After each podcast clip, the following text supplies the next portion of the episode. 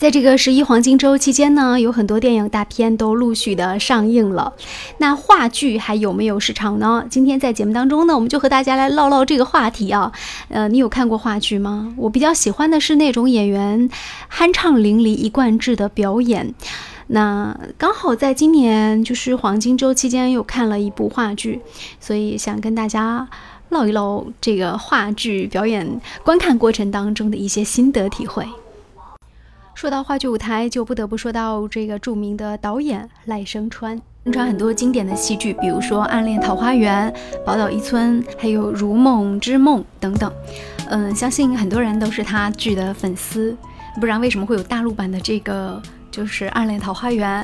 其中还出现大家熟何炅啊、黄磊啊，还有黄磊的老婆孙俪来去演的一个这个版本。嗯，这个因为毕竟黄磊啊、孙俪啊，还有何炅啊。有名有名就是号召力。其实今天好像有的时候，我们不再是一个看演技的时代，好像很多时候是看那个看有没有名的一个时代。名利嘛，双生姐妹。我今天要和大家分享的这个剧是我在今年九月底，然后在珠海大剧院，就是那个贝壳剧院，然后看的《新龙门客栈》，它是由丁乃真导演，赖声川作为监制的。刚才在这个节目的第一节，我和大家有分享自己在观看这个剧时候的一些内心的感受，还有这个剧的一些就是大体的一个简单内容。简单来说是一个爱情戏，但是在其中，我觉得在这部戏里面，我觉得很可怕的一点是在于说，在整个的这个新龙门客栈当中，我没有看到真情。呃，甚至连一丝一毫的这种所谓真情都没有看出来，只看到了俗世男女之间的爱情游戏。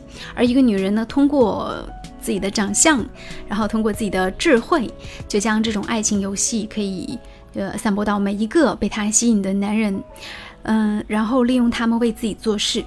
所以这个女人给我的感觉像一朵黑色的罂粟花一样，男人会非常梦想得到她。但是心里面应该也很清楚，在这世上好像没有谁能够真正的完整的拥抱这朵罂粟花。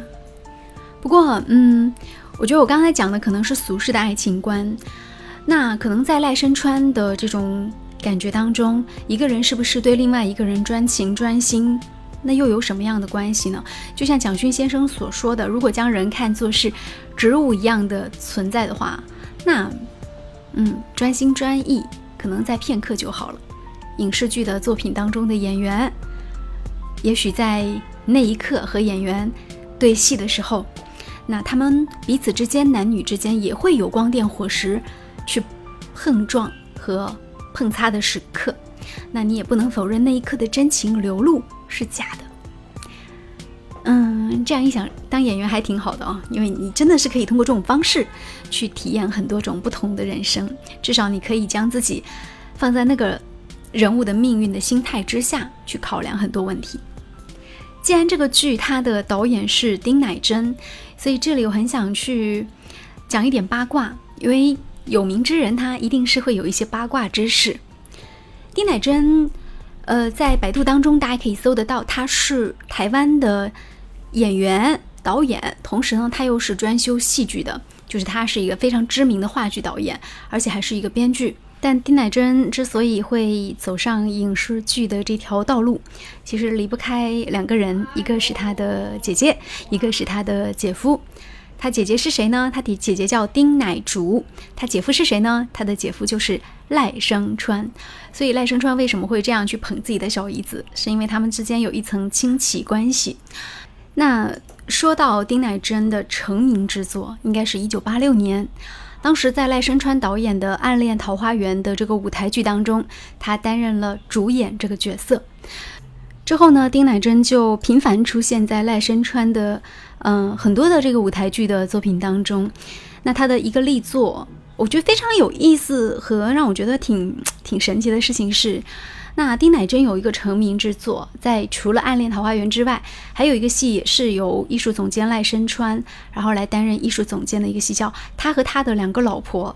讲的是一个司机在两个老婆之间游刃有余，偷享其人之福，但台风打乱他的排班计划，面临被拆穿的窘境。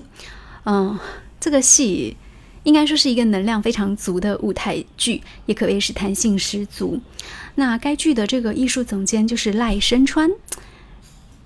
我会有一种有点奇怪的感觉，因为我注意到丁乃真她，嗯，她的所有的百度和互动百科资料里是没有写到说她有结婚的，嗯，只是谈到说她是著名的戏剧工作者赖声川先生的夫人丁乃竺的妹妹。然后我也注意到一点，就是其实赖声川先生跟他的太太丁乃竺之间的这个恋爱到走进婚姻的这个过程，还是有一点戏剧性的。呃，因为最早的时候，这个丁乃竺他是台大的哲学系的，然后当时他在学校里其实还算是挺有名的。赖声川先生他跟丁乃竺相遇是在一九七四年的某一天，当时两个人相遇了。那那时候其实丁乃竹应该说是比赖声川还要大几岁的，但是他们就是互有好感。呃，后来又知道 就是这个他们两个人。嗯，结婚是因为他们还有共同的宗教信仰，一个是信佛教，一个呢是信藏传佛教。学哲学啊，又信了藏传佛教。嗯，后来他们在很多的这个戏剧作品当中啊，又不断的去探讨和摸索人性。所以我觉得他们对于呃男女关系，世界上的男女关系应该用什么样的相处模式去相处？这位学哲学的太太丁乃竺一定是会有更多的自己的理解，而且我相信在赖声川跟他太太的这个嗯世界当中，他们的爱情观也是跟普通人不一样的，因为毕竟是艺术家家庭，那这个观念一定是会势必也影响到丁乃真，所以为什么丁乃真会没有结婚？我们看他导演的作品和他编剧的作品，包括这一部这个《新龙门客栈》，都可以窥见一番。也许他会认为说，生命应该不拘泥于婚姻这样的一种形式。那我甚至有一个大胆的设想，也许在很年轻的时候，当年赖导在排，呃，当年的《暗恋桃花源》等等一些他的话剧的时候，然后这个。有乃竹的妹妹乃真来去主演的这个过程当中，那其实两个人之间也有擦出过火花，也会有心电感应的那些瞬间，啊，但是那些瞬间是专注的，你是可以理解。后来他又变成了其他的情感，也是可以理解的。嗯，其实我更感兴趣，我觉得更加值得去好好研究一下的，应该是丁家的三姐妹。我们刚才一直在讲说丁乃竺跟丁乃真是姐妹，但实际上她们家是四姐妹。这个大姐，大姐的名字呢是叫做丁乃云，而在丁乃真的眼里，大姐是最漂亮的，而且丁乃云呢是跟胡因梦是好朋友。那其实丁家应该也算是在台湾一个比较显赫的家族了。他们的这个爷爷曾经是国民党的元老，追随孙中山先生任同盟会东京支部长。丁家呢，原来是云南人，是云南世家。那在这个丁乃真的眼里呢，二姐丁乃竺是一个热情、聪慧、待人随和的姑娘。在这个丁乃竺嫁给了赖声川之后。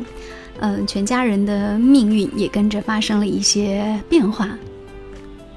丁乃真说自己从小是一个就是胆子挺小的姑娘，对应酬是很害怕的。但是姐姐不一样，这个丁乃竺呢是特别圆融和变通的。嗯，其实他们俩的关系挺让人想起琼瑶小说《一帘幽梦》，姐姐是一个白天鹅，妹妹是丑小鸭。直到有一天遇到了人生经历颇丰的中年男子费云凡，一双慧眼看透了紫菱自由纯真的性格，所以呢，丑小鸭就出落成白天鹅了。曾经有记者问过丁乃真是不是生活在姐姐的阴影下，那他想了一想呢，是没有果断的回答是与否。嗯，没有回答果断的是与否，那证明说这个姐姐和姐夫对她的影响应该还是挺大的。